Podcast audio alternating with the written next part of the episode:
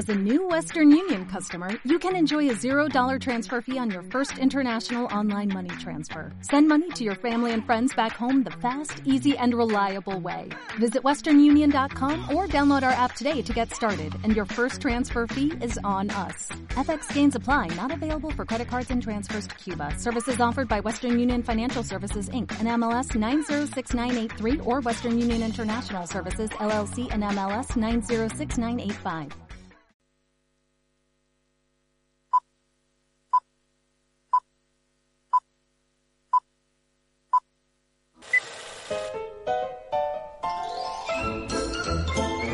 Cinema para Adictos, con Miguel Ángel Vázquez, Roberto de Glané y Juan Antonio Pérez.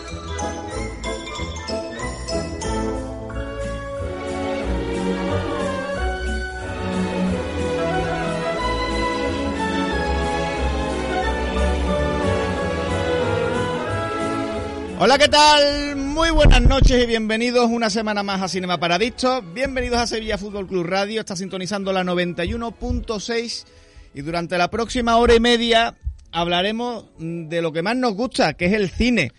Eh, y además en un día muy especial, un día muy especial porque hoy han salido los nominados a los premios Oscar, nada más y nada menos. Eh, hoy empieza la última etapa de la gran carrera hacia la estatuilla. Eh, sabemos que en Cinema Paradictos somos muy, eh, pues bueno, muy fan de la carrera del Oscar. Y esta carrera mmm, viene con sus polémicas, viene con sus sorpresas y también vienen con, su, con sus nombres propios, entre ellos nuestra queridísima Ana de Armas, nominada a Mejor Actriz. También puede ser, sin novedad en el frente, nueve nominaciones en la película alemana, nada más y nada menos. Y la más nominada de todas ellas, una película que costó poco más de 28 30 millones de dólares, que es todo a la vez en todas partes, que llega siendo la revelación en todos los premios y en los Oscars, no ha sido, no ha sido menos.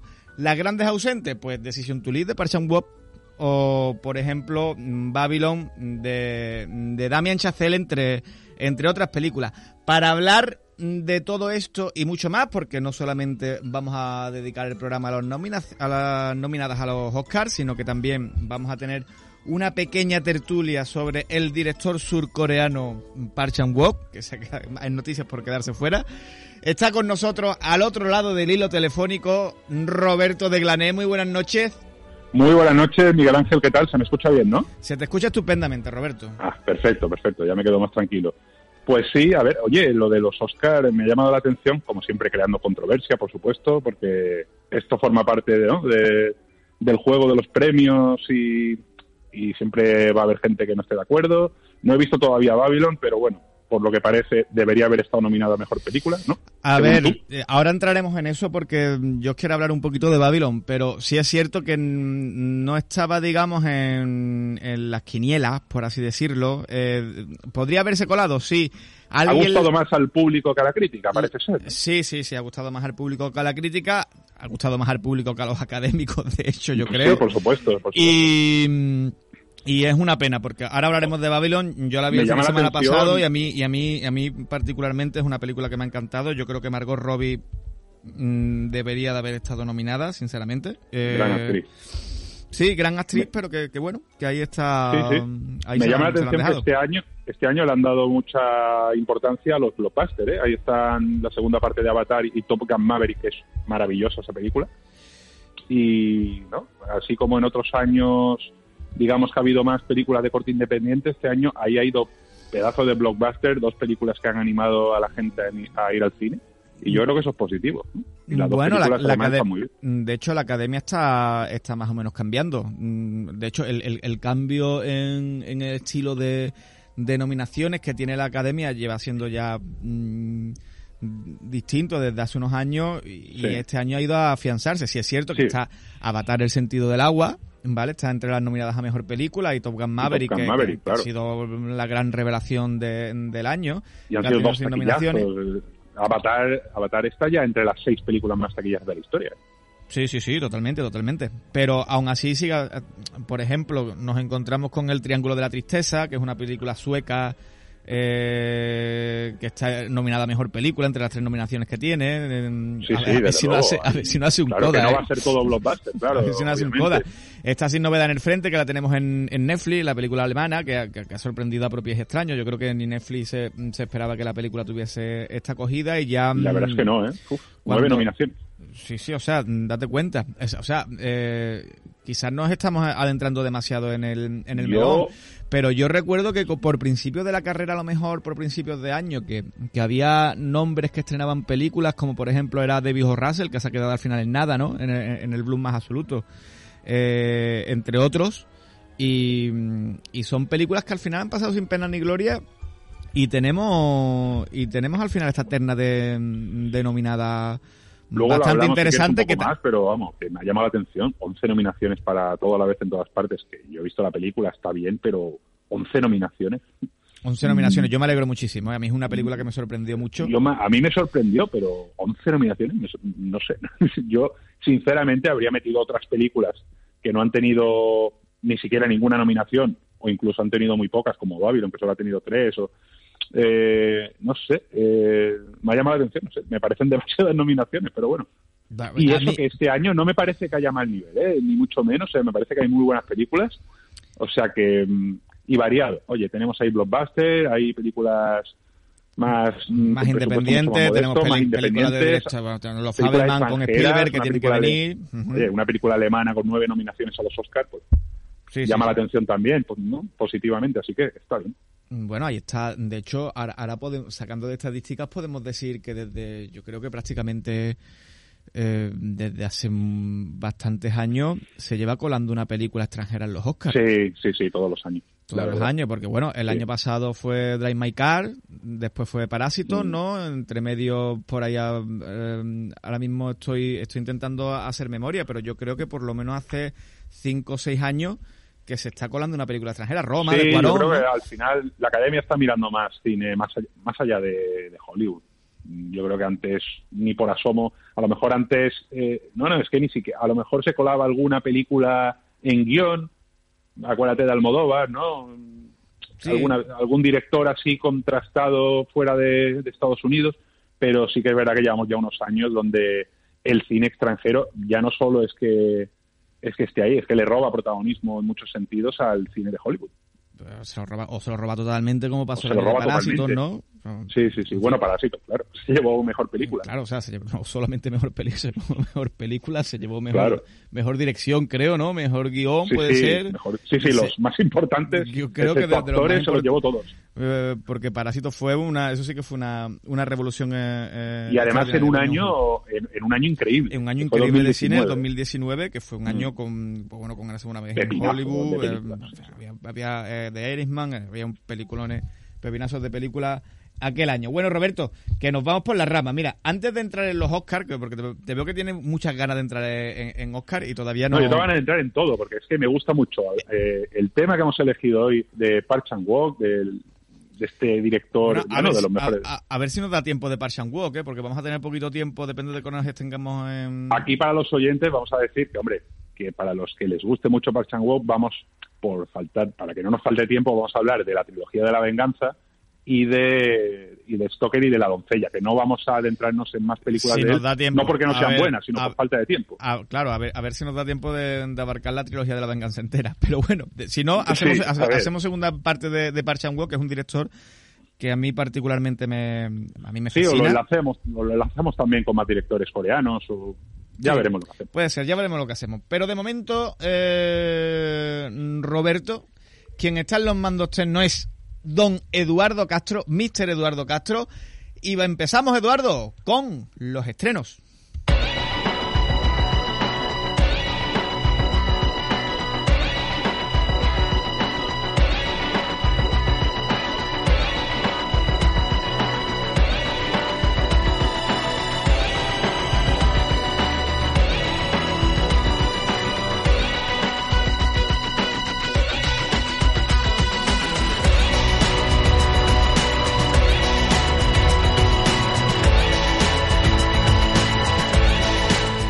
Y empezamos con los estrenos, Roberto. Eh, hoy no vamos a tener taquilla, pero sí tenemos. mm, y, lo- y vamos a cortar los estrenos, porque es que además Sí, va a ser muy rápido. Y, de hecho, porque no podíamos acortarlo más, porque es que vienen dos películas de postín. Claro, dos películas que están también ahí en la carrera por los Oscars. Eh, en esta ocasión, eh, sobre todo el protagonismo absoluto para Brendan Fraser con La ballena, la nueva película de, de Aronofsky, que es especialista eh, además en, digamos, en devolver al estrellato a, viejas glorias. Ya lo hizo con Mickey Rourke en, en, El Luchador, ¿verdad? Sí, y es un poco Tarantino, ¿verdad? Resucitando a tampoco, tampoco, tampoco, lo pondría a, tanto como Tarantino, pero sí es cierto que... a ver, el cine, lo, que a mí me lo que a mí me sorprende de La ballena es que normalmente cuando te viene una película de Aronofsky, eh, hmm. tú normalmente vas eh, a ver la nueva de Aronofsky o a mí eso me pasa. Sin embargo, ¿cómo tiene que ser la interpretación de Brendan Fraser? Que, solamente se habla de la interpretación de Brendan Fraser y, se pasa. Se habla. Eh, y se pasa por alto que la película de Aronofsky. ¿eh? Claro, eh, ojo, que es uno de los mejores directores y tenemos que hacer un guion especial de Aronofsky mm, porque, ojo a sus películas, ¿eh? De hecho, a mi madre, que yo creo que madre fue la última, no recuerdo, pero a mi madre fue una película que me gustó muchísimo. Es un genio, es un genio. Por un sueño, o, el cine negro, o en fin, Aronofsky. Bueno, Requiem por un sueño, en fin, es que tiene peliculones. ¿no? En esta ocasión nos presenta una, historia de redención, ¿vale? Una historia de redención con un Brendan Fraser que yo no sé cuántos kilos engordó. Eh, pero claro, tiene, tiene un significado en la película, porque digamos que él es una persona que abandona a su familia, él es una persona que es un profesor homosexual, que se enamora de un alumno y abandona a, su mujer y a su hija pequeña, digamos que los deja de lado. Y años después se nos presenta a Brendan Fraser, el personaje de Brendan Fraser, en su apartamento, digamos que es una película muy teatral en este sentido, en su apartamento completamente solo y con más de 200 kilos de peso, un aspecto muy desmejorado, y digamos que la, digamos que lo que quiere este personaje es recuperar el amor de su hija. Y bueno, nos cuenta eso, muy teatral. Y una película muy teatral, la interpretación de Fraser, yo todavía no he visto la película, pero la interpretación de Fraser y todo el mundo que es formidable, ya no solo que nos quedamos con el cambio físico, pero ya son los gestos, ya es la manera de, hablar, entonces ahí habrá que... Tengo muchas ganas de ver esta película, ya no solo por Aronofsky, sino por Brendan Fraser, que me alegro muchísimo de... Es un tipo que es casi simpático a todo el mundo, ¿verdad? Es una, bueno, es una película de... Sí, sí, sí, es un tipo que cae... Sobre todo porque esta, esta, eh, este tipo de narrativa gusta mucho en Hollywood, gusta mucho a la gente, ¿no? Que es la historia de mm. este de esta estrella caída en desgracia, que nadie sabía nada de ella y que de, y que de repente mm, vuelve a resurgir de sus cenizas como la de Fénix y vuelve por todo lo alto. Un Brendan Fraser que, que suma su primera nominación al Oscar de, de su carrera. No es que Brendan Fraser haya tenido una filmografía de película no, excesivamente buena, pero sí es Blockbuster, La momia, en fin, películas que... además él, mm, al diablo con el diablo, quiero recordar, además era un, un actor que era un tipo galán, un tipo... Ojo que tiene, no, Miguel Ángel tiene ahí alguna peli bastante buena, como, como Dioses y Monstruos, esa película es buenísima y Brenda Fraser está sensacional en esta película, ¿eh? Dios y monstruo. Si no la ha visto, la recomiendo desde aquí, porque es muy buena película. Pues bueno, el caso de todo esto es que Brendan Fraser llega a las pantallas grandes eh, este fin de semana, llega el viernes, película obligada de verla si quieres, si quieres seguir la carrera al Oscar y si no quieres perderte una de las interpretaciones más importantes del año, porque además tiene, eh, digamos que tiene muchas papeletas para llevarse el Oscar a Mejor Actor. No las tiene todas. Aronofsky aquí sí que estamos de acuerdo que es un director de actores formidable y que saca el máximo jugo ya, porque claro, tú dices, eh, en Cisne Negro, claro, ella es una actriz extraordinaria, pero Mickey, a Mickey Rourke mm, nunca ha estado mejor. Y en este caso Brendan Fraser parece que tampoco. Aronofsky, es un director de actores. Aronofsky es un tío que le gusta mucho adentrarse en la psicología de sus personajes. En eso se parece mucho a Park Walk. Y es que, eh, no en vano, eh, yo no sé si esto lo sabías tú, pero Aronofsky para, para Ranking por un sueño compró, es muy, muy, muy, muy fan de Perfect Blue, del anime Perfect Blue, que de, del gran maestro Kon de, de, anime japoneses, eh, de Paprika o, o Paranoia Allen, ¿no? Pues Perfect Blue, que yo creo que es su obra más, más, más hipnótica, por así decirlo.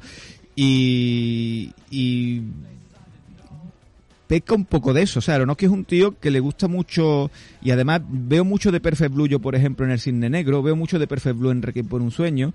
Yo no sé, eh, me estoy tirando la piscina con esta comparativa porque no sé si va a estar en, la, ballena. Yo no tenía ni idea de Pero es un tío, pero es un tío que le gusta mucho adentrarse dentro de la psicología del personaje, dentro de ponerlo en mm. situaciones extremas, en la dualidad de, los en disociar la, personalidad de los personajes, etcétera. Toca mucho el tema de la, cómo perdemos la cabeza con el tema de, las de las drogas, el tema de la locura en Cisne Negro, en este caso es la redención del personaje de Brendan Fraser. Así que, a ver qué tal. Pinta muy bien la película, desde luego. A ver qué tal. Pues bueno, La ballena, dicho queda. Y después tenemos una de las interpretaciones eh, masculinas del año. No sabemos si Brendan Fraser se lo va a llevar. La que sí que se va a llevar el Oscar, y lo digo desde ya porque está rozando absolutamente con todo, es nuestra queridísima Kate Blanchett por una película que eh, a todas luces parece que es fabulosa, tiene, tiene toda la crítica, tiene toda la academia a favor, tiene a todos los que han tenido la suerte de, verla en el preestreno también lo, tienen a bordo. Y estamos hablando de Tar. Eh, Tar es un es un biopic, entre comillas, que, nos va a contar la, vida de la mundialmente famosa eh, Lidia Tar, ¿no? Que es una músico, música de carrera eh, notablemente brillante y que sin embargo mm, va a empezar a tener apuros emocionales fuertes. Una película dirigida por el actor eh, Fiel, que no dirigía desde el año creo que de 2006, con Juegos Secretos, con Kate Blanchett y Patrick Wilson. Película también muy recomendable, por cierto. Y que se adentra en, en Tar, una película que al parecer no da concesiones al espectador, que es una película... Mm, una película larga que, carga sobre sus hombros la interpretación de Blanche, según dicen todos, que más que la película es ella. Y densa, y, densa, y, al parecer eso, y al parecer que Kate Blanche está eh, soberbia. Todos apuntan a decir... De la historia. O sea, no, no es que estemos hablando ya de una de las grandes actrices de, la historia del cine. Todos, todos apuntan a decir a que es la mejor actuación de Kate Blanche. Y hablar de la mejor actuación de Kate Blanche eh, son palabras mayores, porque Kate Blanche no tiene papel malo. Pues en Blue eh, Jasmine, en Blue Jasmine está... En Blue Jasmine, pero incluso te digo más, incluso eh, en, alguna película menor, como por ejemplo fue eh, esta de Guillermo del Toro, que estuvo nominada... y en Carol está... en Carol está fabulosa, por, supuesto, pero, pero me refiero incluso, haciendo de Fen Fatal la última de Guillermo del Toro, es que es una actriz que por poco que, te salga en pantalla, por poco que haga, brilla, porque es una actriz absolutamente sobresaliente. Pero, pero es que es absolutamente sobresaliente. Es que, eh, además, es que este año en actriz está la cosa muy bien. Es que en el aviador haciendo de Catherine Hepburn, ya no la compares con Catherine Hepburn, es que la pones al mismo nivel actoral que, que Catherine Hepburn. no, no, estoy exagerando, ni lo más mínimo. Yo creo que es la nueva Catherine Hepburn y, lo joven que es todavía, que le queda recorrido, ¿no? Lo siguiente. No sé exactamente qué edad tiene Kate Blanchett, pero sí, desde luego que sí le queda... y poco, o, no sé. Desde luego que sí le queda recorrido. Eh, yo cualquier película donde salga Kate Blanchett mm, Es, sinónimo de que hay que verla porque además es una actriz que suele elegir que suele elegir muy bien su, sus papeles. Y arriesga, y arriesga, hace todo tipo de cine. Eso siempre es interesante. Y además, Roberto, estas dos películas, estos dos grandes estrenos, La ballena y Tar, eh, ¿a que no sabes dónde vamos a ir a verlos este fin de semana? Hombre, por favor, es que me haces unas preguntas, Miguel Ángel. Pues, ¿a ¿Dónde vamos a ir? ¿A los cines? Al Andaluz de Bormujos, efectivamente. porque, mira, los cines al Andaluz de Bormujos, en el centro comercial Megaocio, eh, ya sabéis que patrocinan este programa desde sus inicios y que ponen a nuestra disposición un pase doble para ir a los cines por la patilla a quien conteste eh, a la siguiente pregunta en, en, en, Twitter, que vamos a poner en Twitter. La sí, lo estoy poniendo yo ahora.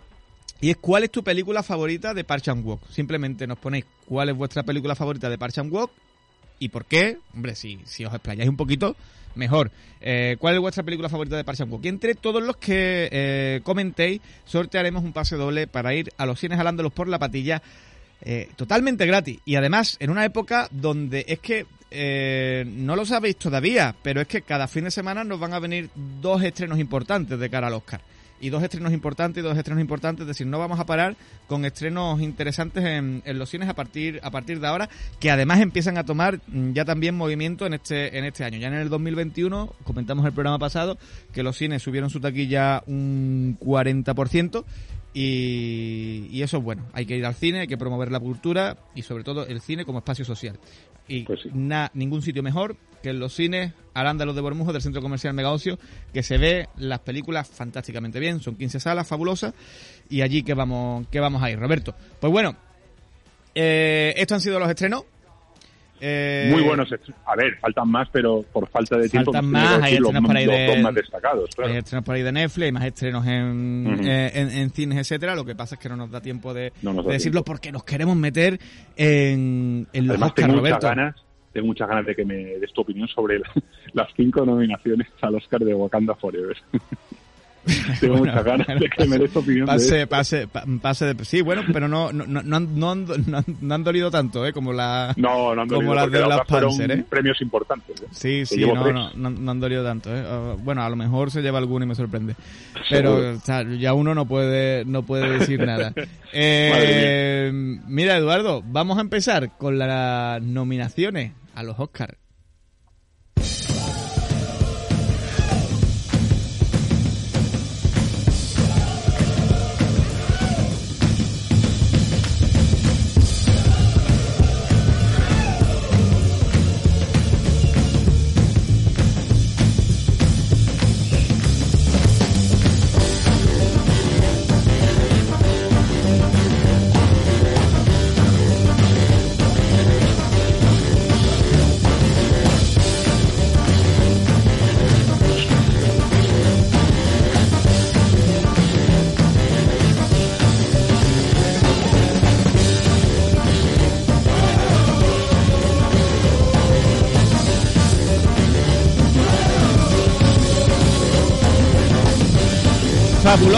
Sonora de la película Babylon. Babylon, una de las grandes ausentes en esta gala de los Oscars. Eh, también predecible que fuera una de las grandes ausentes de la gala de los Oscars. Sin embargo, esta banda sonora que estáis escuchando sí que está nominada al Oscar y sí que tiene muchas posibilidades Justin Gurbich de, de llevarse eh, el Oscar a Mejor Banda Sonora, porque además la banda sonora es fabulosa. Y antes de entrar en los Oscars, Roberto, yo tengo que decirte, porque yo eh, el, fin de semana, el viernes creo, el viernes o el sábado, fui a me acerqué por los cines al Ándalo de Bormujo y mm, tuve la...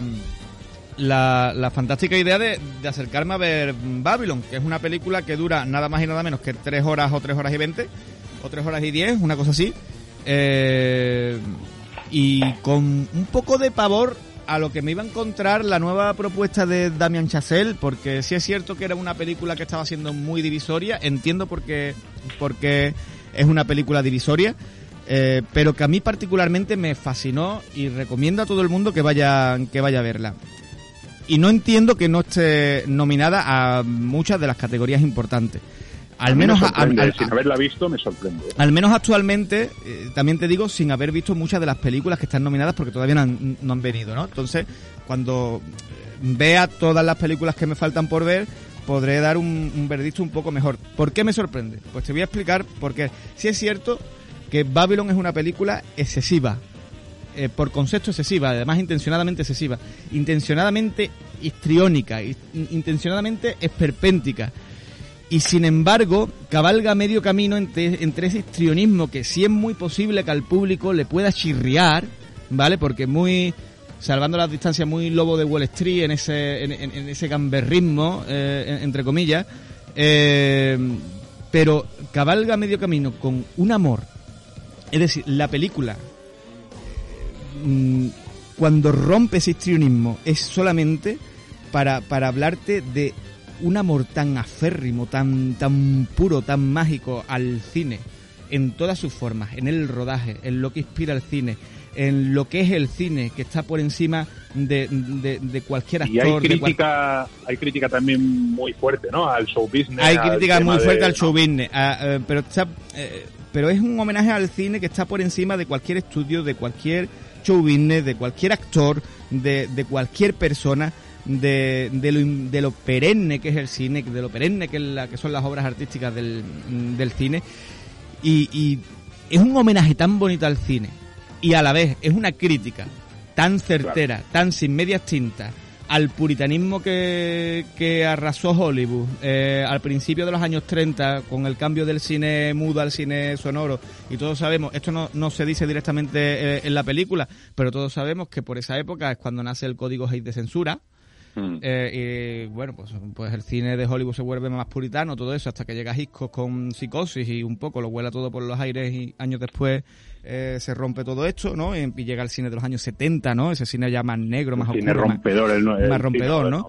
Eh, pues todo esto lo critica Babylon. Todo esto aderezado con una banda sonora que te va llevando de la locura a lo tierno, a, a lo melancólico, a lo soñador eh, y con un chacel, eh, y ahora entro en las interpretaciones, pero es un chacel que me extraña que no esté nominado porque hace un despliegue de recursos técnicos a la hora de rodar, de traveling, de planos imposibles, de giros de cámara, de, de, de, de, cosas impresionantes. Eh, lo que hace Chazelle con la... Casi no repite un recurso, Chazelle, en la dirección muy inteligente, muy sabia, como te lo quiere mostrar, como te lo muestra. Eh, es una película que eh, en, la, en el uso del color, en la colorimetría, en la fotografía, es impecable. Y después es que aderezando todo esto, tiene una Margot Robbie que si no es el mejor papel de su carrera, está cerca. Porque está soberbia, Margot Robbie en Babylon. Está absolutamente soberbia. Está magnética. Eh, eh, es caótica, te imprime lo que te quiere imprimir el personaje. Hay una escena concretamente en, la primera fiesta, que el, prólogo de la película, para que nos entendamos, es una fiesta de media hora. Y después oh. empieza la película. Pues en ese prólogo de media hora de la película hay un plano secuencia que acaba con un, número de bailes con Margot Robbie que solamente por eso debería de estar nominada al Oscar, porque es del tirón, no hay ningún corte. Solamente por eso debería estar nominado al Oscar. No, pero está claro que la película, por lo que sea, no ha gustado a la academia. Sí, sí, sí. No, bueno, y después está Brad Pitt, que Brad Pitt lo ponga a hacer lo que ponga, lo, hace también siempre sobresaliente. Tiene, es otro actor que más allá, más allá de su físico, que tiene un magnetismo en pantalla. Al final llena la pantalla y esa personalidad que tienen muchos otros actores, y aparte que es buen actor, también hay que decirlo, pero no, no, tengo muchas ganas de verla, la verdad. En cuanto pueda ya lo que tú sabes, no puedo ir al cine ahora mismo, pero en cuanto pueda, vamos. Va a ser la primera que vea. Pues nada, yo te lo recomiendo, Roberto. Y Porque además es una película que se disfruta el triple en el cine. Se disfruta muchísimo. Es para verla en el cine y además, mm, te digo, son tres horas, pero a mí al menos se me pasó... Y que me encanta Chacer, que ya se me pasaron volando. de él hace poco y lo disfrutamos muchísimo. Sí te digo que yo puedo entender a lo mejor que haya personas que esa parte histriónica que tiene la película, que es, que, es muy histriónica, es muy... Le puede saturar, ¿no? Es muy histriónica, la película es muy, muy histriónica eh, le, puede sacar. Yo entiendo que haya parte, que, haya división en el público por eso. Pero. Mm, a mí me pasó con todo a la vez en, todas partes. ¿eh? No, pero no tiene nada que Llegó un momento que, parecía que me estaba dando un infarto o algo. O sea, estaba ya loquísimo. La película me gustó, pero. Y el Lobo de Wall Street igual. Llegó un momento en que ya estaba un poco cansado de tanto. Sí, pero el Lobo de Wall Street es histrionismo. Eh, eh, eh, es, una, es una. es una. No para, ¿me entiendes? No, no, no, no pulsa el freno. Es una montaña rusa con, Es una montaña rusa constante. claro, lo de Chazelle es momentos de, de pura adoración de pura calma y de puro amor al, al, al, cine, con momentos completamente chirriantes, completamente exagerados, además intencionadamente exagerados y completamente delirantes. Eh, y, los mezcla los dos de una forma que yo, que, que yo creo que es tan complicado mezclar esos dos tonos y hacer que la película funcione que, que bueno, a, mí, me sorprende que la... lo que está claro, lo que, lo que está claro es que que hace, lleva pocas pelis, pero todas mm, radicalmente diferentes. O sea, no tiene nada que ver ninguna con otra. ¿eh? Bueno, a ver, eh, si te digo, la música tiene un, factor muy importante en esta también, ¿eh? De, de, rodar, digamos. Eh, porque, Whiplash y La La Land tienen Whiplash no tiene nada que ver con La La Land. Pero tiene, tiene más o menos la música de la música de fondo. Ferman fue una una, especie de encargo, por así decirlo, el guion no era suyo, aquí sí vuelve a, su guion. Mm. Y a mí me gusta este Chazelle. A mí es que Chazelle es un director que me gusta, haga lo que haga, me, me, me atrapa. Ya lo comentamos en su especial. Todas sus películas son interesantes, como mínimo. Pero bueno, Roberto, mira, eh, premios Oscar, que si no, no... Vamos, con, las nominaciones más importantes. Vamos con las nominaciones más importantes. Mejor película del año. A ver, eh, ha habido un, dos, tres, cuatro, cinco, son diez nominadas este año y vamos a decir también dónde, la, dónde las podéis encontrar, ¿vale? Eh, en, en, las diferentes plataformas, porque hay algunas que las vais a poder ver en plataforma y hay otras que todavía están por estrenarse y no, y no vais a poder ver, ¿vale? Eh, entonces vamos a ella. Mira, te digo. vamos, sin novedad en el frente, empezamos Sin novedad en el frente, la película de la película alemana, nueve nominaciones, basada en la Primera Guerra Mundial, en un soldado que está en el frente, en el frente occidental de en la guerra con el ejército alemán. Eh, nueve nominaciones, la tenéis en Netflix, ¿vale? eh, Avatar el sentido del agua está actualmente en cines de, con James Cameron. James Cameron, por cierto, tanto Sin Novedad en el Frente, que es de, es un, de Edward Berger, como James Cameron se han quedado sin nominación al Oscar a Mejor Director. Sí. Bueno, y Avatar el sentido del agua, que seguirá en los cines durante mucho tiempo, y luego lo más seguro es que acabe en Disney Plus, ¿no? Sí, no, hombre, tendrá que acabar en Disney Plus porque... En Disney Plus. Porque, porque no le queda de otra. porque, porque están ahí Claro, porque es de Disney, tiene, todo el sentido del mundo. Después está Almas en Pena de, de Inisherin, que es la película por la que también está nominado, por ejemplo, Colin Farrell, primera nominación al Oscar de, Colin Farrell como actor. Eh, Colin Farrell, que a mí me está sorprendiendo. Tú sabes que yo siempre he tenido mucho odio a Colin Farrell, pero, que desde, desde, hace unos, claro, un poco menos, ¿no? Desde que hace unos años para acá, que a mí Colin Farrell me está callando la boquita a base de bien, y yo que me alegro. A ver, Colin Farrell empezó su carrera, pues, es verdad que siempre ha combinado blockbusters eh, con películas así más. Me acuerdo de Escondidos en Brujas, que es una película muy interesante. Que ahí era Colin Farrell en su máximo estrellato, ¿eh? Y, se arriesgó, hizo esa película que, está muy bien. A mí Colin Farrell siempre, a ver, como luego El sueño de Cassandra, de Woody Allen, es un actor que no me parece un actor superlativo, ¿vale? Pero pero es buen actor y, elige bien sus papeles y es interesante. a falta de ver esta película, sí, claro, con Lantimos trabaja bien en todas, ¿eh? eh sí, bueno, claro, con, con Lantimos sí. Con Lantimos sí. Mira, eh, esta película estará el 3 de febrero en cine. O el, el, 3 o el 2 de febrero. Es decir, yo creo que el fin de semana que viene la tenemos en cine ya. Elvis. Elvis está en HBO. Es el biopic de Van Lurman sobre, sobre Elvis Presley. Tiene ocho nominaciones. Su actor principal también está. Van Lurman no está nominado. Pero su actor principal, Austin Butler, que puede ser el que más.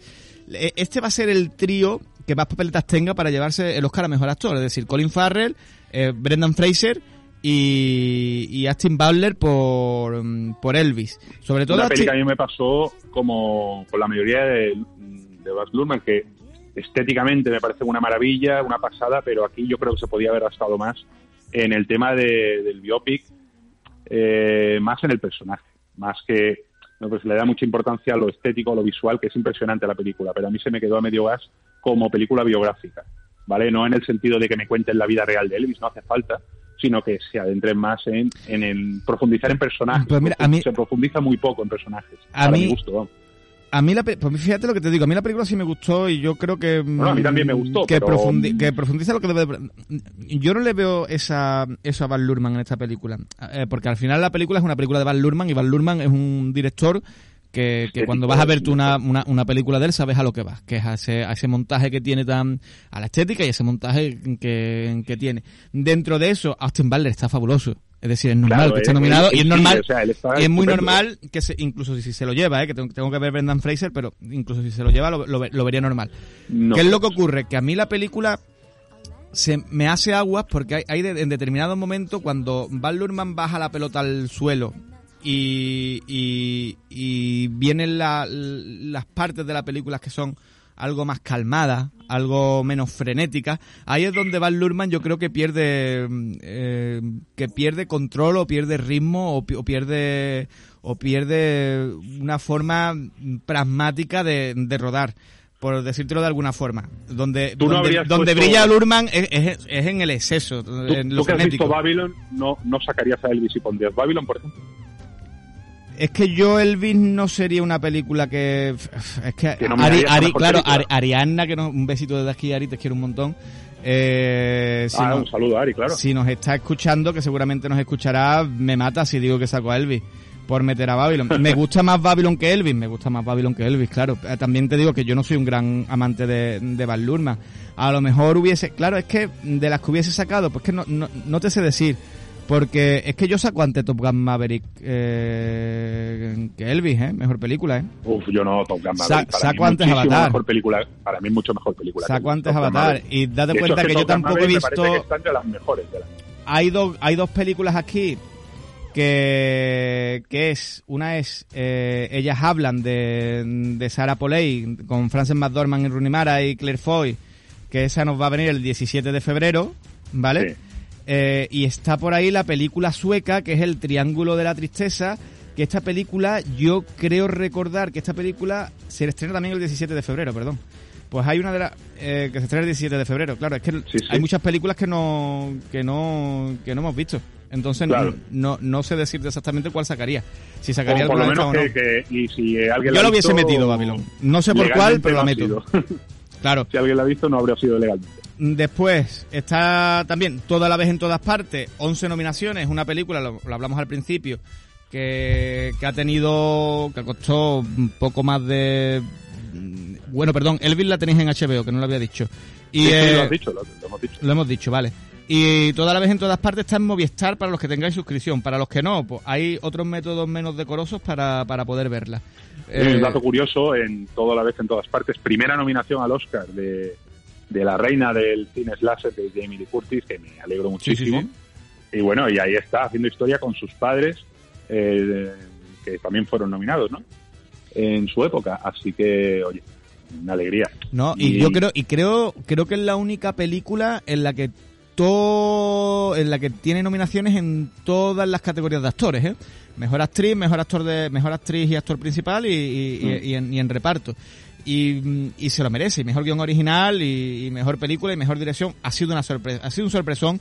Yo es una película que, que casi, casi que ni me acerco a, a verla, me acerqué por recomendación porque es de estas películas que se va haciendo bola de nieve y de verdad que te agradezco mucho em, que, me la, que me la recomendase porque Luis Barriales porque porque la película es, fabulosa eh, quizás incluso me ha sorprendido porque yo yo sí creía que la película antes de empezar toda la carrera sí creía que la película podía rascar algo por ser una sorpresa pero no que se llegase a convertir en la película más nominada de este año a los Oscars esto dice mucho de cómo está cambiando la academia. Que una película de este corte sea tenga 11 nominaciones aquí y, que todas sean las más importantes. Y que, por ejemplo, haya desbancado Roberto a los Fabelman de Spielberg. Porque los, los Fabelman de Spielberg eh, han sacado siete nominaciones, que no son pocas, pero lo que pasa aquí es que está fuera de montaje, por ejemplo. O sea, le han dejado herida de muerte. Bueno, eh, aquí lo que hay que decir también es que está John Williams. Mm, la nominación creo que es número 53. Sí, que nominaciones se, que, ya ha dicho que se jubila el hombre. que, se jubila el hombre porque, madre mía. Eh, y bueno, ahí está Spielberg siempre, ¿no? Ya estuvo con West Side Story también. La West Side Story se, lo, se, lo, debía de llevar. Para mí era la Se lo debía de llevar, pero bueno, estuvo nominado, ¿no? Que, que, también es importante porque la película al final lamentablemente no tuvo éxito. Mm. Es así. Y con los Fabelman, pues ahí a falta de ver la división en la crítica, ese homenaje al cine, ese, bueno, homenaje al cine, Spielberg ha homenaje al cine toda la vida, ¿no? Pero digamos que esta especie de, ¿no? de, película que hacen los grandes directores de amor al cine, como ya hizo Tarantino en Era en Hollywood y tantos otros, pues aquí Spielberg lo hace con, con los Fabelman bueno, Los Fabelman es una película autobiográfica. Autobiográfica, sí.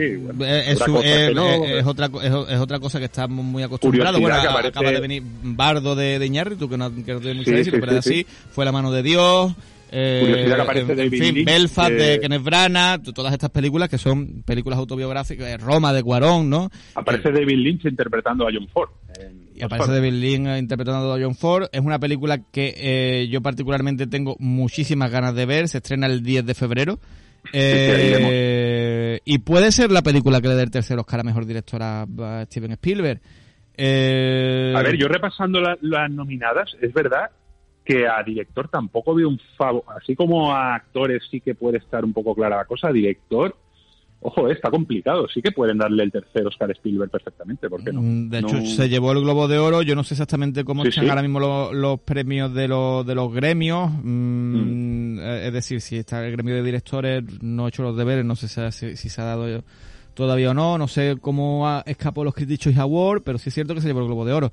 Eh, Spielberg, eh, a mí me gustaría verlo recoger el Oscar. Otra cosa es que lo veamos, porque van a estar muy pujantes ahí. A ver, yo yo quiero esperar a ver la peli también, ¿no? Para un mm. poco, es verdad que se lo mereció por West Side Story para mi gusto, por el mérito que en, e, tiene. en ese barco estamos muy solos, Roberto. En este barco estamos muy solos, mm. pero claro, yo quiero ver primero los Lo justo es que vamos primero a la peli porque, claro, en este momento tú a quién se lo darías de, todos los que yo. Claro, no, te, no, te, lo puedo decir. O sea, es que falta por ver la mitad de las películas, no podemos, no, me puedo adentrar a, decirte nada de esto. Eh, Tar, que la veremos este fin de semana, está nominada también a Mejor Película, eh, elogiada por, por Martin Scorsese, por cierto. Eh, y tenemos Top Gun Maverick, Tenemos Top Gun Maverick, que seis nominaciones. Gran, gran sorpresa del año. Top Gun Maverick con, con seis nominaciones al, a los Oscars. Eh, el Triángulo de la, de la Tristeza, la película sueca que se cuela ahí, que recordamos, vamos a tener en cines el próximo, el próximo 12 de febrero, creo que era, que lo he dicho antes, ¿no? 17 de febrero, perdón. 17 de febrero lo, vamos a tener en cines. Y, y, ellas hablan, la película la película de Frances McDormand, eh, Rooney Mara y Claire Foy, que, se lleva dos nominaciones, una es mejor película y otro guion adaptado y punto, ¿sabes? Sea, y que, dos nominaciones que se lleva. Pues bueno, chicos, ahí están. Eh, mejor dirección. Eh, Martin McDonald por, por Almas en Pena de, de Nisherin. ¿Vale? Otra película que todavía todavía tenemos que ver. La de eh, los Williams por. los Daniel, perdón, no los Williams, los Daniel por toda la vez en todas partes. Steven Spielberg por Faberman, Torfiel por, por Tar y Ruben Oslund por El Triángulo de la Tristeza. Eh, en fin, la tenemos que ver, ¿eh? La película. No, no, El Triángulo de la Tristeza, esas tres nominaciones, tres nominaciones importantes. Tres nominaciones muy gordas, muy gordas. o sea, guion original, dirección y, película. me recuerda un poco, me recuerda un poco a, a, esto, coño, a, Coda. Sí, con, Coda también tuvo también pocas nominaciones, creo o A Moonlight, o bueno, Moonlight tuvo pocas también. Se llevó tres Oscars, pero tuvo pocas y se llevó tres Oscars clave también, Moonlight. Así que a ver, a ver qué es lo que pasa, a ver qué es lo que pasa. Vamos a tener que estudiarnos un poquito más la carrera del Oscar para hacer una quiniela certera el día que hagamos la quiniela, Roberto. Es que antes de hacer la quiniela, porque la gala qué día era, que no me acuerdo. Eh, 12 de marzo. 12 de marzo. 12 de marzo, nos da tiempo a ver la mayoría de las pelis. Hombre, que si antes tiempo, no, hombre, que tenemos que hacer nuestra particular quiniela para que vea todo el mundo que no aceptamos una. Sí, sí, sí. normalmente somos bastante certeros, ¿eh? No, sí, es verdad. Es verdad bueno, mira, eh, mejor en, en, mejor actriz principal. aquí lo más importante, bueno, Kate Blanchett portar, que va a ser la que se lo va a llevar, aquí no hay sorpresa, o sea, ya os lo digo, se lo va a llevar Kate Blanchett, pero aquí la... ¿Tú crees? Porque yo ahí veo a Mitchell yo con muchas posibilidades. ¿eh? No, no, yo creo que se lo lleva Kate Blanchett. o sea, yo creo que aquí no hay discusión, se lo lleva Kate Blanchett. tiene ya dos. Sí, sí, este va a ser el tercero. Ya, ya, bueno. Yo, vamos, vamos, lo creo firmemente. Eh, o sea, porque todo apunta, está arrasando en todo. Es, eh, es como un Oscar, es como cuando los Oscars tienen este halo que, de que son incuestionables. Y pues Michelle Williams es, es, una actriz extraordinaria también. ¿eh? Mm, sí, pero bueno, yo creo que aquí no está igual. Aquí, por ejemplo, está el dato de la nominación de Ana de Almas por Blond, que yo creo que es muy merecida. Ana de Almas, nada, porque además es que Blond, así rápidamente, ha estado nominada a los Razzies. Y después, sí, pero yo, no voy a echar cuenta a los Razzie, Roberto. No, yo tampoco, pero hombre, como curiosidad, hombre, que, está, está ella nominada a Mejor Actriz. La papanatada de los Razzie, de verdad. Pero sin embargo, aquí yo creo que lo más... Mm, eh, es una película que vino en octubre, que se llama Tú, Leslie. Eh, yo no la vi, tengo que decirlo. Y, y está y, han nominado a una actriz de esta, de esta película, que es Andrea Risborough. Eh, la voy a tener que rescatar de alguna forma, no está en ninguna plataforma, para, para poder ver la, interpretación de, interpretación, porque mm, realmente fue una película que se me escapó. Eh, mejor actor principal, Austin Butler por Elvis, Colin Farrell y Brendan Fraser, esto lo hemos dicho ya. Y aquí está la, gran sorpresa. Paul Mescal por, por After Sun. After Sun, mm. efectivamente. After Sun, que es una película que se estrenó en diciembre y que actualmente no podéis ver en ninguna plataforma, pero que es un drama adolescente de años 90 que yo recomiendo mucho que se vea, me alegro muchísimo por, por, por Paul Mescal, que para mí ha sido una, una, una, gran sorpresa que está ahí y yo, y yo que me alegro. Y Bill Nighy por Living, que es otra película que ya pasó también por los cines y que creo que tampoco está en ninguna, en ninguna plataforma. Eh, bueno, eh, en reparto, eh, Brendan Gleeson por Almas en Pena de Inisherin, Brian T. Henry por Causeway, eh, Jude Hirsch por Los Fabelman, Barry Keegan por Almas en Pena de Iris Sharing y Kiwi Kang por toda la vez en todas partes, que probablemente sea el que se lo lleve, ¿no? Que es el, niño de los Goonies. El niño de, los Goonies y, del Templo Maldito. Mucho divertido. Es que, soy horrible con la pronunciación, me, da mucho me da mucho palo. No, Ángela Bassett por Black Panther, una de las nominaciones de Black Panther, mientras que la tiene. On Chao por eh, La Ballena. Eh, Kerry Condon por Almas en Pena de Inisherin. Eh, Jamie Curtis por Toda la vez en todas partes. Y Stephanie Sub por Toda la vez en todas partes. Yo creo que se lo va a llevar Jamie Curtis, fíjate. Y mira, mejor película internacional. Y aquí entramos en, el, en el meloncito, Roberto. Ojo al nivelazo, ¿eh? Ojo al nivelazo, porque son todas grandes películas. Pero Para mí más nivel aquí que que en película a nivel general. ¿eh? A ver. Eh, Cloud de Lucas Don la tuvimos en el Festival de, de Sevilla, una absoluta maravilla, la película belga. Eh, sin novedad en el frente, está en Netflix.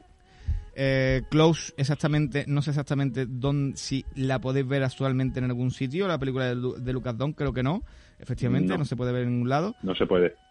Eh, Argentina 1985 es un peliculón, la tenéis en, en Prime Video, era, era mi favorita desde que la vi, pero bueno, ya visto lo visto, se la va a llevar. Se llevó el Globo de Oro, ¿no? Se, se llevó el Globo de Oro, sí. Claro, aquí la duda, claro, es que aquí ya nos planteamos, eh, ¿cuál se va a llevar el Oscar? Porque, claro, sin novedad en el frente, que yo estoy casi convencido que no va a ganar a mejor película del Oscar, pero, con, nueve con nueve nominaciones, como no, con nueve nominaciones, el Oscar a mejor película internacional. sería una crueldad. sería, una estupidez. Sería un, un sinsentido absoluto. Sería un sinsentido absoluto, hombre, claro. Eh, EO, la película la película polaca y The Quiet Girl, que es una película mm, eh, muy pequeñita, fabulosa y que yo no sé... Irlandesa. Irlandesa y que yo no sé exactamente si está en alguna parte, pero de verdad que merece mucho la pena esta película. No está en ninguna parte. No, no, no está en ninguna parte. Eh, ¿Quién se queda aquí fuera? Se queda fuera Park Chan Wook con Decision to Live, que la tenéis mm. actualmente en el cine. Eh, y es el segundo gran feo que le hacen a Park Chan Wook porque recordamos que La doncella tampoco estuvo nominada a nada. La doncella, esa obra maestra. Esa obra maestra que no estuvo nominada absolutamente a nada. Bueno, mm, guion, montaje, banda sonora, Roberto, es que yo creo que como, como entremos más, mm, yo creo que lo vamos a dejar aquí, los Oscars. Vale, me parece guay. Mm, vale. Eh, De todas formas, cuando hagamos la quiniela ya también profundizaremos más y hablaremos. Tendremos un programa pre-Oscar completamente dedicado a los Oscars y un programa post-Oscar completamente dedicado a los Oscars pero si no es que no nos va a dar tiempo, porque ya de hecho ya vamos con el, con el tiempo justito. Así que vamos a dejarlo por aquí, Robert. ¿Y qué te parece si empezamos a hablar del... Para mí el, el, director asiático que más me gusta, no, no quizás el que más me ha el que más me ha marcado. En la actualidad, ¿no? Porque está Kurosawa. Eh no, sí, pero no, quizás quizá el que más me ha marcado con, sus películas, pero en un cómputo general por su filmografía sí es el que más me gusta, que es el gran maestro Park Chan-wook. Eduardo Castro, vamos a meter ese intermedio musical de Park Chan-wook.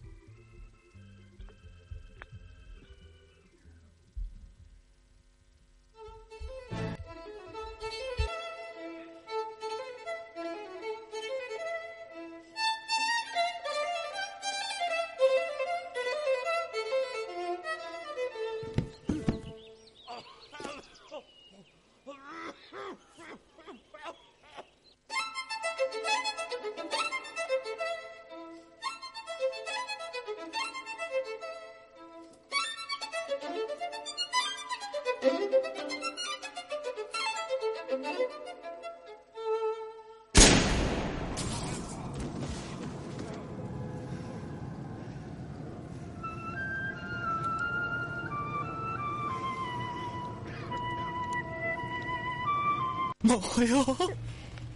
얘기를 하고 싶다고 했다.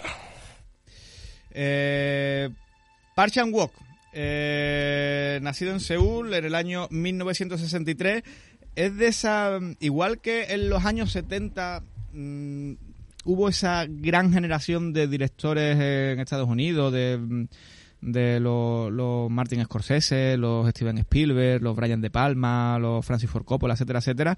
en Corea pasó un poco igual en esta generación de directores, los Bon Joon-ho, los Park Chan-wook, los Kim Ki-doo, etcétera, etcétera, eh, que fue una hornada de, o es una hornada de directores tan buena, que ha dejado un, que ha dejado está dejando un cine tan sobresaliente que, y además son amigos, por ejemplo, el que le pasó a Park Chan-wook el, el, el cómic de Old Boy fue Bon Joon-ho, por ejemplo para que se lo leyese. fue, fue la, la, segunda película de la trilogía de la venganza. Y ahora vamos a centrarnos un poco en la figura de Park Chan-wook. Park Chan-wook, eh, si habría que hablar de su cine, eh, yo creo que es el director que mejor maneja o maneja como nadie el, el arte del plot twist.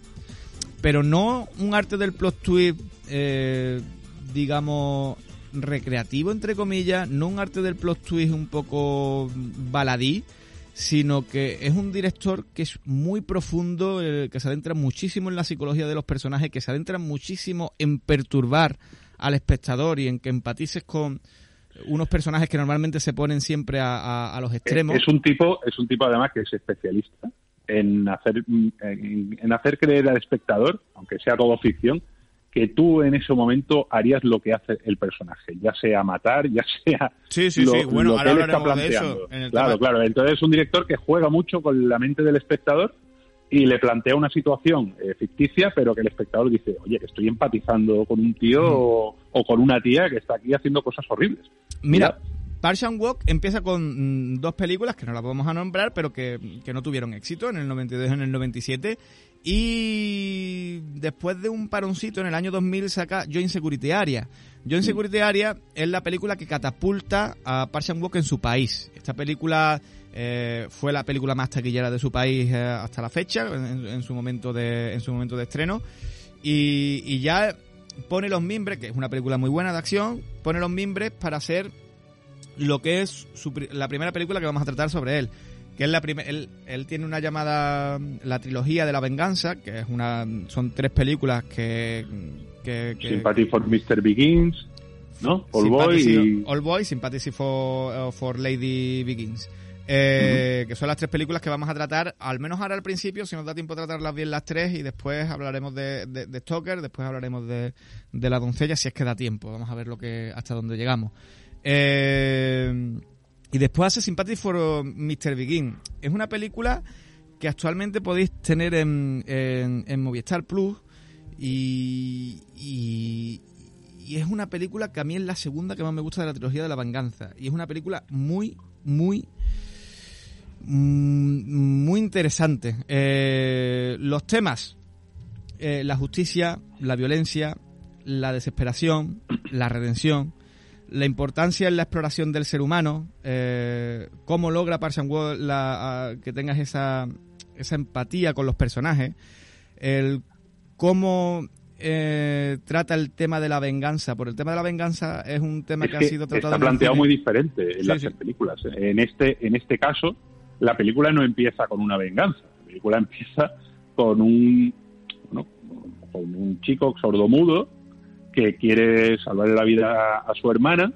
y bueno, pues eh, sale mal, digamos que le, que le estiman y, a raíz de ahí él decide vengarse, pero y pasa una serie de cosas, venganzas cruzadas, etcétera, etcétera. Pero la película, digamos que empieza lenta, además, yo creo que lo hace el queriendo para que para que nos metamos en, lo que son los personajes, en su vida cotidiana, que eso lo hace como nadie eh, este tío, ¿no? Y luego ya, pues, la cosa acaba como acaba.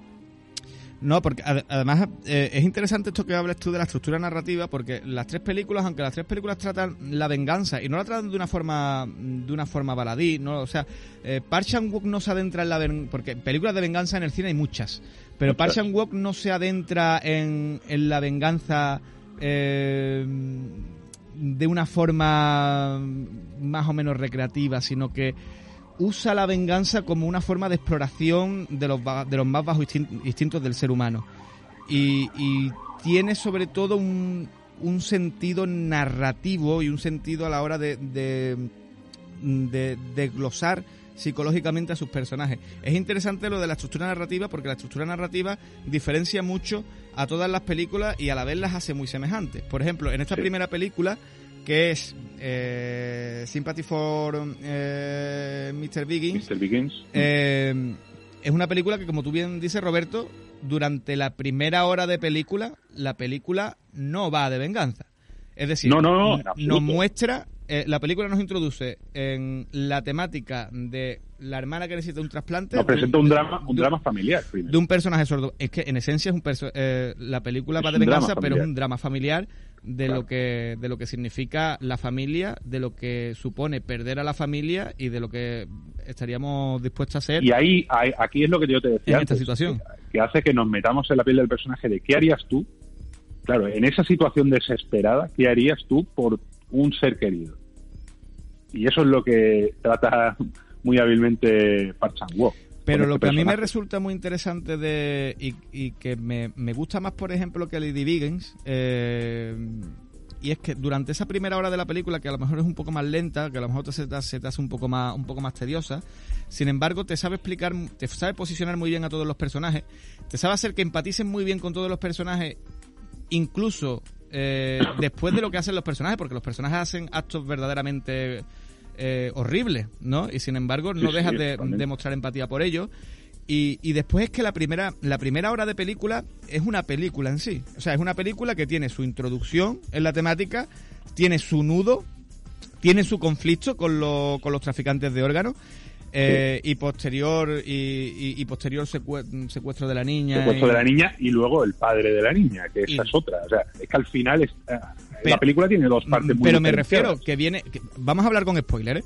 Pero me refiero que viene que viene con que viene con su desenlace. Es decir, el desenlace de esta primera parte es cuando muere la hermana y de repente mm. cuando muere la bueno, hermana que muere bueno, es que claro, aquí estamos hablando de que la hermana se suicida, claro. Se suicida por los actos de él. La tragedia aquí es que la hermana se suicida y aquí él, ¿qué le pasa? Pues es que al final llega la desesperación más absoluta y la hija, la niña que él había secuestrado, con el miedo mm, se ahoga.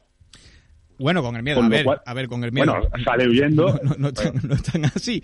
Eh, lo que a mí me parece interesante de la película, Roberto, como te digo, es que termina con el suicidio de la hermana y, mm. en el, y en, cuando él la está enterrando en el sitio donde quería la hermana enterrarse, eh, por algo tan fortuito como que venga un loco a, a, molestar a la niña en el coche porque ellos la secuestran, pero ellos tratan a la niña bien y no tienen ninguna intención de hacerle daño la niña, por salir corriendo al agua, se ahoga y él no se da cuenta de que la niña se ahoga porque, porque es sordomudo. Y ahí empieza la película de venganza. Ahí es cuando empieza la película de venganza y cuando toma protagonismo el padre de la niña. Que no sé si es a los 40 minutos de película, no me acuerdo. Es a la hora, es a la hora, es a la hora, los 40, más o menos llevan una hora de película.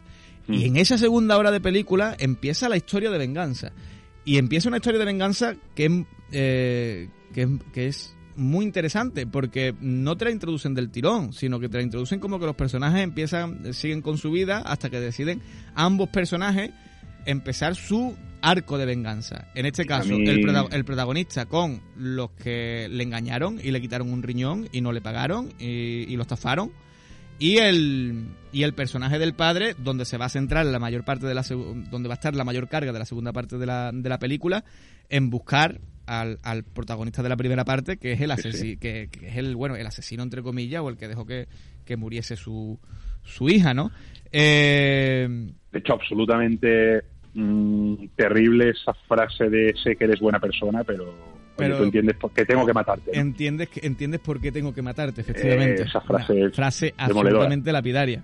Yo también estoy de acuerdo contigo en que esta para mí es la segunda mejor película de la trilogía de la venganza y además le sigue muy de cerca al Boy. Me parece un peliculón esta, la verdad. ¿eh? Y, ya la comentaremos luego, es la veo más estética en su planteamiento, pero como película, como guion, como historia. Lady Biggins es, la más estética de las tres. Pero... Sí, Lady Biggins es la más estética, sin duda. Pero esta de aquí, esta de aquí es más naturalista, pero incluso es sórdida. Y sobre todo es el uso de la música que hace, que hace Park Chan Wook en, bueno, eso siempre, en, la película. Es decir, los violines. Pero los violines te aparecen en, los momentos, es decir, al principio de la película, cuando te estás contando la historia, hay violines hasta que te planta la raíz, que es cuando cortan claro, la cuando habla con el doctor y, te explica, el doctor casi te está explicando al espectador, después de esa historia tan bonita de, familia, etcétera, eh, mm. te corta el doctor y te explica eh, que, bueno que tu hermana se está muriendo y que no tienes dinero para el trasplante que puede ser que que, ahí viene la realidad que la, realidad es hecha y ya no hay no hay música. Todos son sonidos ambientes eh, un una atmósfera sórdida que, que, casi te deja sin, que casi te asfixia, mm. eh, eh, cruda, hasta que llega, que aparece otra vez la música cuando a él le roban el, el, riñón, cuando lo estafan a él. Y después vuelve a aparecer eh, la música cuando muere la niña. Es decir, la música aparece para, para darte cambios importantes o significativos en la historia. Y tiene un uso muy narrativo. Aquí, no hay nada de casualidad. Aquí todo está pensado para echar un walk, eh, mm. cómo usa la música dentro de la narrativa. Porque, claro, aquí está el tema de que este chico, pues obviamente es sordo mudo, no tenemos, eh, digamos que esa. no puede hablar, entonces no podemos escuchar lo que dice y tal y cual, pero el uso de la música que hace aquí el director es absolutamente increíble y además que nos, nos adentramos también, pero que no solamente en esta película, en todas, que luego iremos comentando, pero vamos. Y después... Así como resumir, digamos, para, para decir que esta película es de las mejores del cine coreano, ya no solo de, la trilogía de la venganza de Park chan sino de las mejores películas del cine coreano, ¿tú qué, ¿tú qué dirías? Para ti es una película única en el tema de la venganza, muy diferente al Boy también. A ver, es, que. sí, sí, sí, sí, las tres películas tocan el tema de la venganza, pero los tocan de forma. Los ponen de forma muy diferente. Y sin embargo, muy parecido. Porque además las tres se enfocan mucho en, en psicoanalizar el interior de personajes que están rotos. De personajes que están.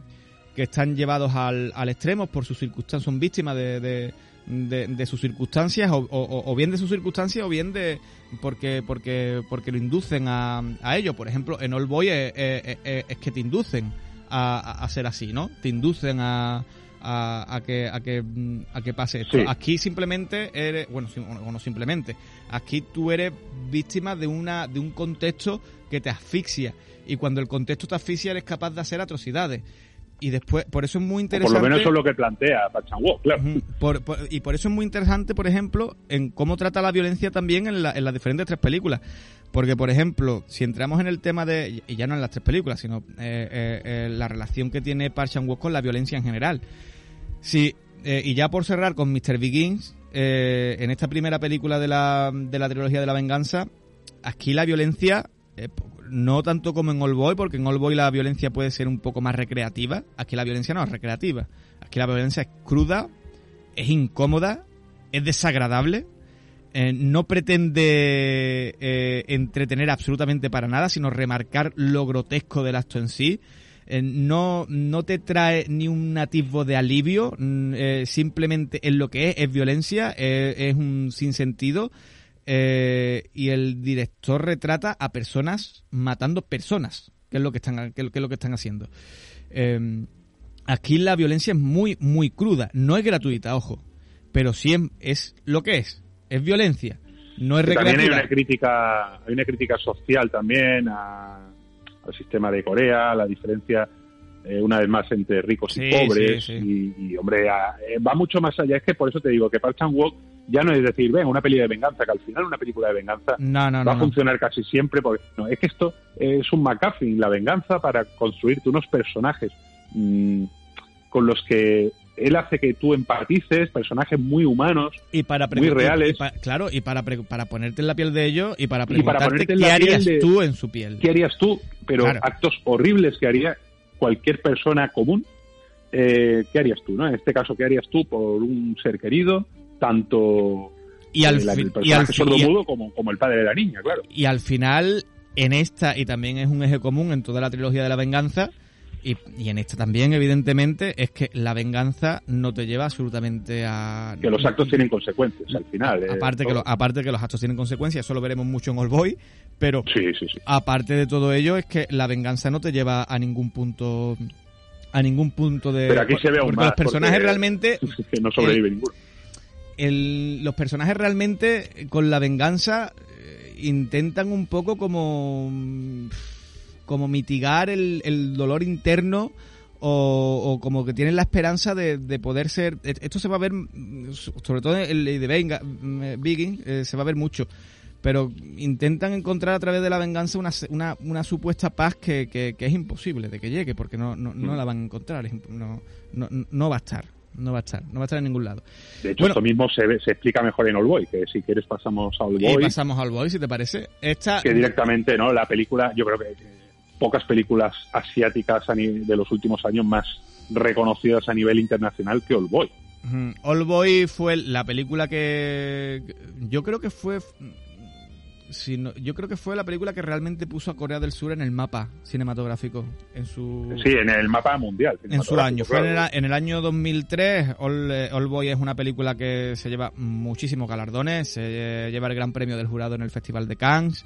Eh, se lleva, mm, sobre todo, mm, tiene una aclamación por la crítica que, supera a todas sus antecesoras. Y yo creo que es la película, dentro de la trilogía de la venganza, yo creo que es la más redonda de. Sí, sin duda, sin duda. De Park Chan Wook, sin, sin, lugar a dudas. Es, una obra maestra. Mm. Es que para mí está All Boy y La Doncella como sus mejores películas. Y además en esta película, si eh, Mr. Begin eh, esperaba una hora para empezar el tema de la venganza, aquí empieza a los, tres, a los 10 minutos. Es decir, es una película que te, que te primero te. Bueno, empieza con un flashback, ¿vale? Eh, o un flash forward, más bien y después empieza una cosa que a mí me encanta. Yo soy un, fan de las voces en off, entonces a mí me encanta que esta película. A mí también, a mí también. Me, me, gustan mucho las voces en off. Eh, si, la ves en versión original, esta, esta película, el, el, protagonista está doblado por el mismo actor que doblaba a Homer Simpson. Eh, y el, no, no, hay que verla en versión original. Y eh, en, versión, en versión doblada, perdón. Y el y en los primeros minutos, pues te. Eh, Odaesu, que es el protagonista, te, pues, te lo pintan como, bueno, pues como un, borracho, un pintamona. Claro, perdona, Miguel Ángel, es que eso iba. Es que mm, Park Chan Wook no te presenta al típico héroe que va a vengarse, no, no te presenta no, personajes de dudosa moralidad. Ni tampoco, ni tampoco te dice en ningún momento, incluso cuando va desarrollándose el personaje, no te lo pintan un como claro, un euro. Ahora eso te lo presenta en la escena donde está sujetando por la corbata al tío que se quiere suicidar, que le decide contarle su historia, y luego si te fijas, cuando el tío que se quiere suicidar va a contarle la suya, el otro pasa completamente, se larga, se larga como si no le interesa absolutamente nada, solo le, solo le mueve la venganza, solo le mueve sus intereses y, se suicida. Y la escena del suicidio, que es además es comedia negra absoluta y terrible de, de Park Chan Wook, que cae con el perrito encima del coche, mm. como él se aleja con esa sonrisa que ha, intentado forzar durante esos 15 años que ha estado encerrado en la habitación y que esta vez le sale. Y es terrible esa escena. Y te presenta un personaje que dices, pues con este tío vas a tener que empatizar. Y empatizas la importancia de, intentar sonreír, ¿no? Es, decir, cuando, cuando a Oda eso le, encierran durante los 15 años, te van presentando cómo él va pasando ese, ese encierro, cómo ve, cómo lo culpan de, la muerte de su mujer, cómo lo ve, cómo, mm. en fin, va viendo la historia de, Corea y también su, su propia como lo ven reflejado a él mientras está ahí encerrado. Y él se va haciendo preguntas que ahí ya va trabajando la empatía del espectador porque él se va haciendo él se va haciendo las preguntas que, nos haríamos nosotros no se ve en ningún momento cómo le secuestran, que pasa exactamente lo mismo en la primera película de, La Venganza. Eso, nos, eso se omite totalmente, pero con los paraguas y tal, me parece una maravilla esa escena. Y luego el paso del tiempo, que son 15 años resumidos en 10 minutos, donde ves a este tío mm, ya que directamente se está entrenando porque tiene muy claro que si en algún momento sale de allí va a perseguir a los que le secuestraron.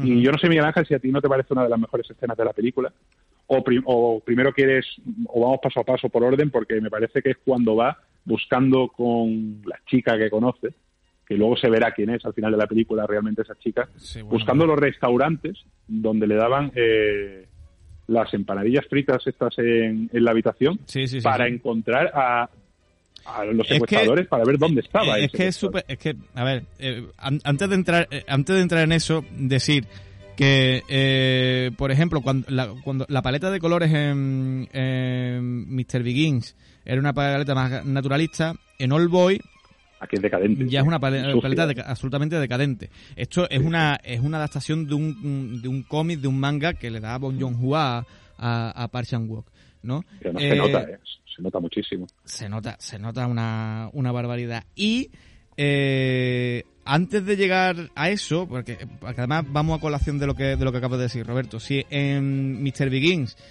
a los primeros 40 minutos, a la primera hora, eh, la película era una y cambiaba totalmente el propósito de la, a, hacer una película de venganza. Aquí, a los 40 minutos, a, a la hora aproximadamente de película, es cuando viene la escena mm, de, de violencia, esta vez recreativa, y se convierte en una película eh, que pasa de ser de una búsqueda de la venganza una, una película de que vas a ser una película de investigación, de investigación totalmente, acerca de quién es el personaje que, pasa después de, esa escena.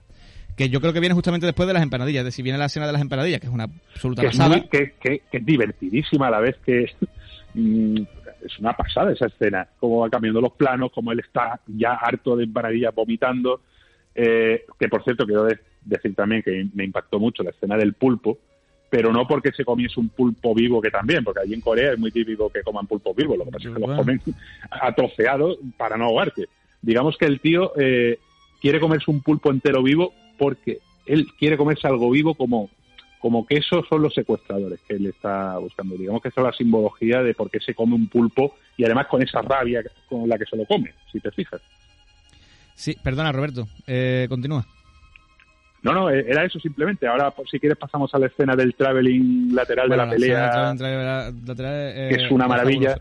Pero mira, la, la película se, se sustenta en, dos frases en dos frases claras, que es la de ríe y el mundo reirá contigo y llora y llorará solo y por eso sus personajes normalmente aparecen riendo aunque las situaciones sean contradictorias.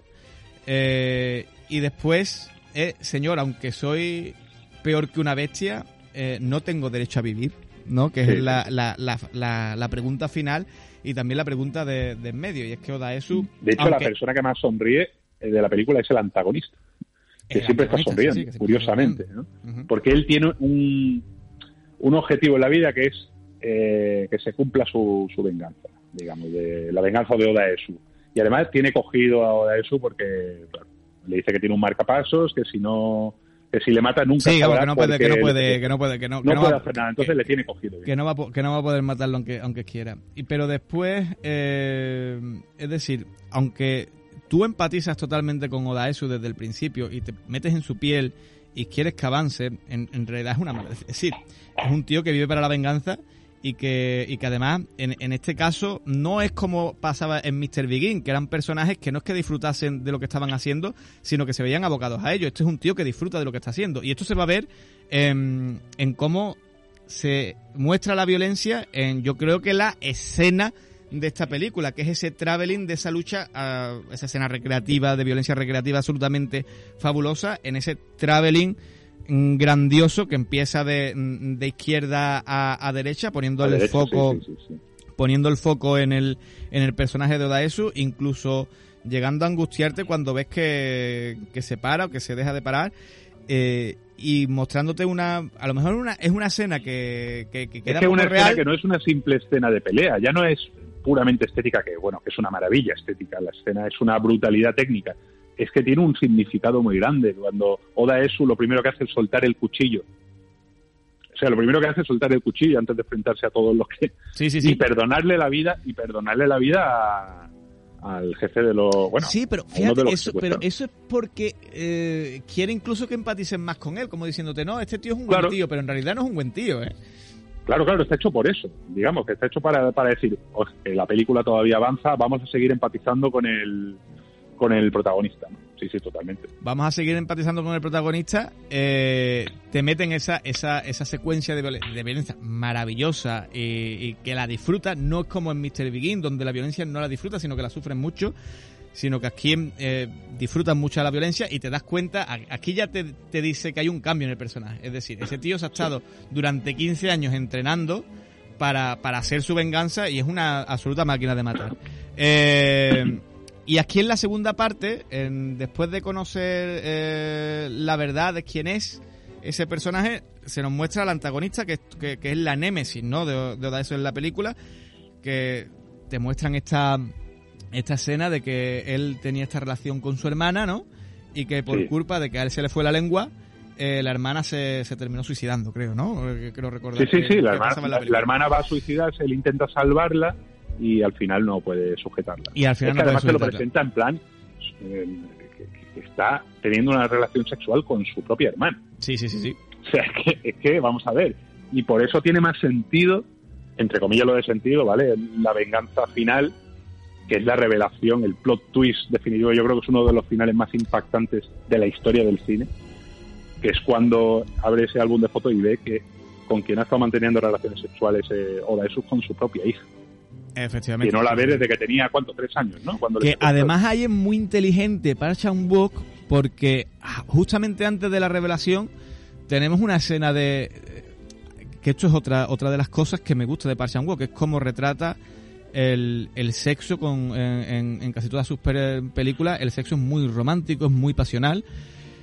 Y justamente antes de esa revelación, eh, él tiene una, una, secuencia sexual con, con esta chica. Que después, hipnotizados previamente. Hipnotizados previamente, que después sabremos que es la, que es la hija. Claro, cuando a ti. Una locura. Cuando a ti te mete este plot twist, porque si no tienes tú bastante con que te follen la mente, con, absolutamente. Porque tú al principio como espectador, eh, a él lo secuestran y tú no te estás enterando absolutamente de nada.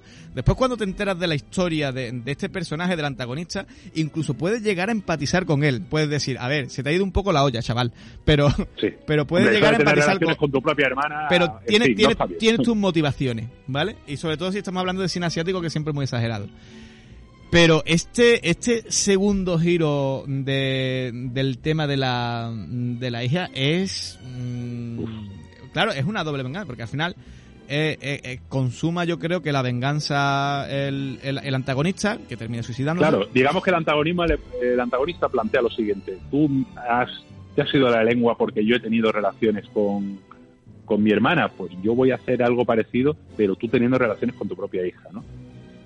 Y ese es el motivo para vivir que tiene el antagonista, porque luego lo primero que hace es cuando el otro se corta la lengua, le suplica que por favor su hija no abra el álbum de fotos, se pega un tiro.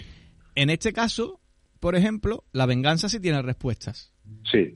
Pero no tiene paz, ni tiene calma. En, en Mr. Begin la venganza no tenía ni, ni respuesta, ni paz, ni, ni calma, y aparte eh, iba mucho más enfocado en el, en, el tema familiar, etcétera.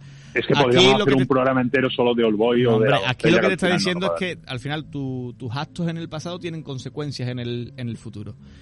Y aquí ya empezamos, ya, ya decimos que no nos va a dar tiempo ni de no, ni, de, nada, pero ya aquí empezamos con Sympathy for uh, Lady Begins, que para mí es la peor, para mí Roberto, yo no sé La menos buena, ¿no? Digamos. Para mí es la menos buena de todas, eh, y es la menos buena de todas porque si bien es verdad que las otras dos se empeñaba mucho al principio en construirte muy bien a los personajes de inicio, para que ya después la tú vayas con la película con ellos desde un tiro, en, en Sympathy for Lady Begins pasa eh, al contrario, es decir, durante los primeros compases de la película, eh, te empieza a dibujar al personaje principal, a Lee, a, ella, a, la protagonista, eh, de una forma fragmentada, a trozos, confrontando mm, su parte mala con su parte buena. Digamos no la, llegas a entender demasiado bien. Yo creo que lo hace intencionadamente Park Wook para que ya al final de todo, al final de todo, que es a mitad de la película, ya te da, te hace más o menos, te das cuenta más o menos del retrato real que tiene el protagonista. Aquí la venganza se sirve fría, que ella espera ahí esos 15 años, porque ¿cuánto tiempo está la cárcel? 10 años, ¿no? 10 años. 10 años, ella espera esos 15 años de forma fría, calculadora, ella lo tiene ya todo planeado, todo en mente. Esta película, ojo, es la menos buena, pero es una grandísima película, o sea, está llena de escenas que son una maravilla, como por ejemplo, aquí ya tenemos, digamos que la mirada más inocente que es la de la hija de ella, sí. porque claro, ella está buscando venganza, pero aquí la hija, eh, digamos que es mm, una forma de decir, mm, ¿para qué vas a vengarte, no? Y, y es que quiero irme al plano final, aunque luego hablemos de, de más parte de la película, como, como esa venganza grupal, pero es que esa parte cuando ella tiene la tarta blanca e inunda su cabeza en la tarta y luego la hija la abraza.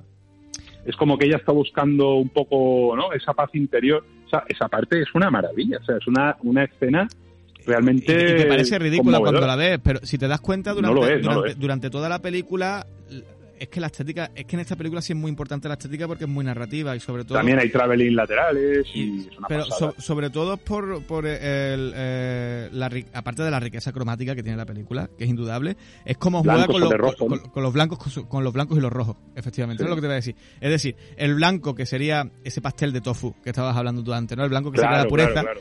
que se ve siempre empañado por el por el rojo, ¿no? Por que, el rojo. que, el, que el rojo es lo impuro, es, es el, el- lo burdo, es el, es el pecado, es el eh, es todo esto. Es la y cómo, sangre, y la cómo ella también. va buscando constantemente o, o siempre constantemente eh, ese fondo de pureza blanco en, en el, en el que se sumerge al final en, en ese pastel de Y es la única película que yo sepa de, de Park Chan-wook donde hay mm, referencias a, la a, lo religioso. Sí. Eh, claro, porque a ella la tienen como una especie de, de ángel, ¿no?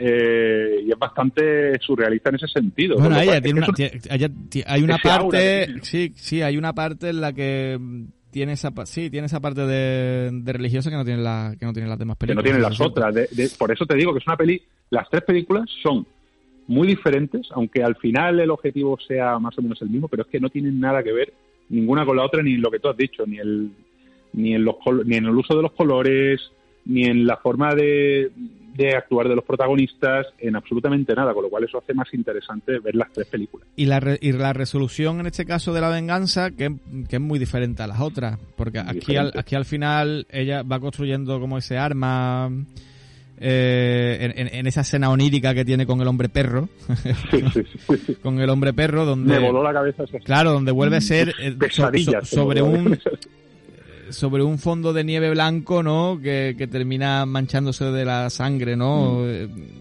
siempre mucho, mm, muy significativo lo, lo cromático.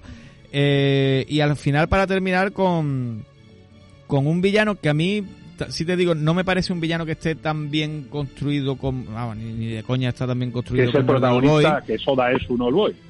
Es Odai El Sono villano. el villano, efectivamente, pero no es un villano que tú... Bueno, eh, sin más.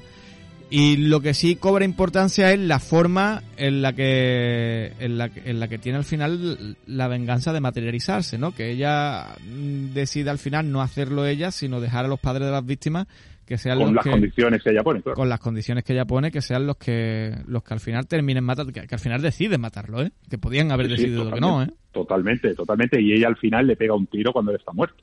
Con lo cual también, digamos que en una esa simbología consuma también su venganza. Con lo cual. Y todos están tranquilos, ¿eh? Y luego, luego todos comparten mesa y están comiendo, digamos que. Y te, es lo que te digo, te presenta personajes comunes con los Mm. que el director hace que tú empatices y digo, ¿qué harías tú en, en el lugar de ellos? ¿Qué, Lo- qué habrías lo- hecho tú? Lo que le importa sobre todo, y porque ya vamos a hablar de la trilogía de la venganza y ya está. Eh, lo que Sí, importa sobre, que- lo que importa sobre todo en, eh, en, en esta maravillosa trilogía de, de películas de Park Chan Wook es la psicología de sus personajes y, y cómo llegan hasta ahí.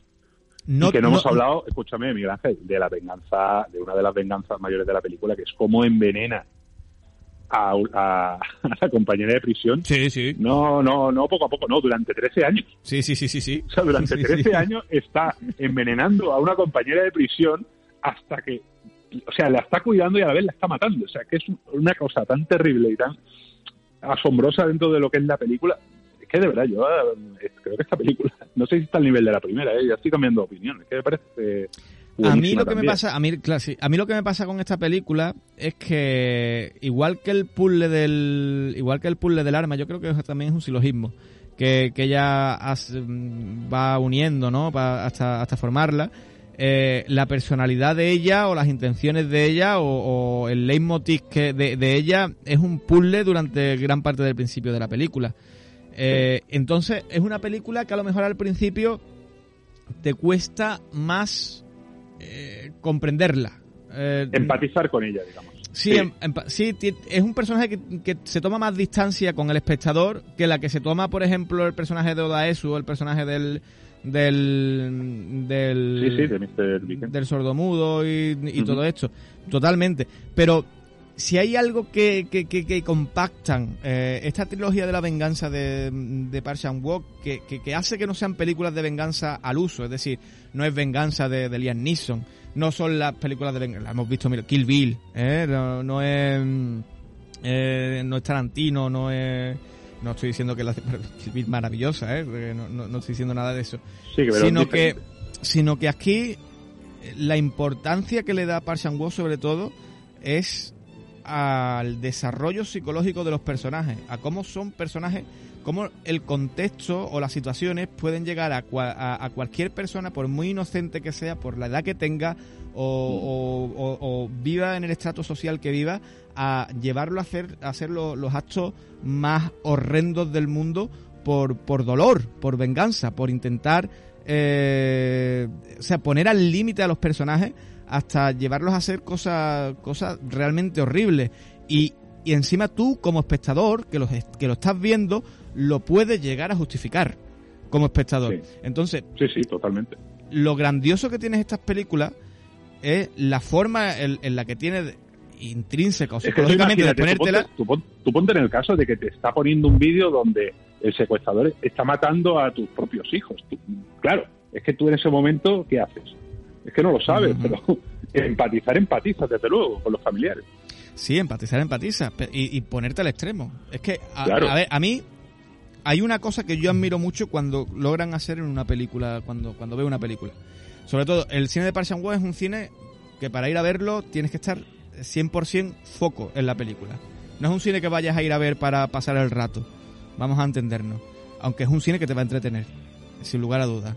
Sí, sí, mucho. Pero, pero si es un cine denso, es un cine que tiene significado y es un cine que te trastoca como espectador, que te pone en situaciones muy incómodas como espectador. Pero no solamente esta trilogía de la venganza, porque no hemos podido hablar de Stoker, porque no hemos podido hablar de La Doncella. Y de La Doncella, que es mi película favorita. O La Doncella, que es una maravilla. Eh, es un... Eh, eh, Park Chan-wook eh, sabe muy bien cómo jugar contigo y sabe muy bien cómo ponerte en lugares incómodos. Y Roberto, ya, ya nos tenemos que ir. Me está diciendo Eduardo que estamos, que estamos fuera ya se acaba el tiempo. bueno, pues un placer, ¿no? Oye, un placer. Tenemos que hacer una segunda parte de Park Chan-wook, ¿eh? Sí, o un especial de La doncella, ya veremos. La doncella, Stoker, yo que quería hablar de Stoker, esa película que le gusta tanto a Antonio de la mano. bueno, ahora, ahora diremos cuáles son los, ganadores del el pase doble. Roberto, muchísimas gracias. nos veremos en próximos programas siguiendo la carrera los Oscar. Pues sí, muchas gracias. Un abrazo fuerte. Un abrazo fuerte. Nosotros nos vamos. Mientras tanto, estamos en las salas de cine.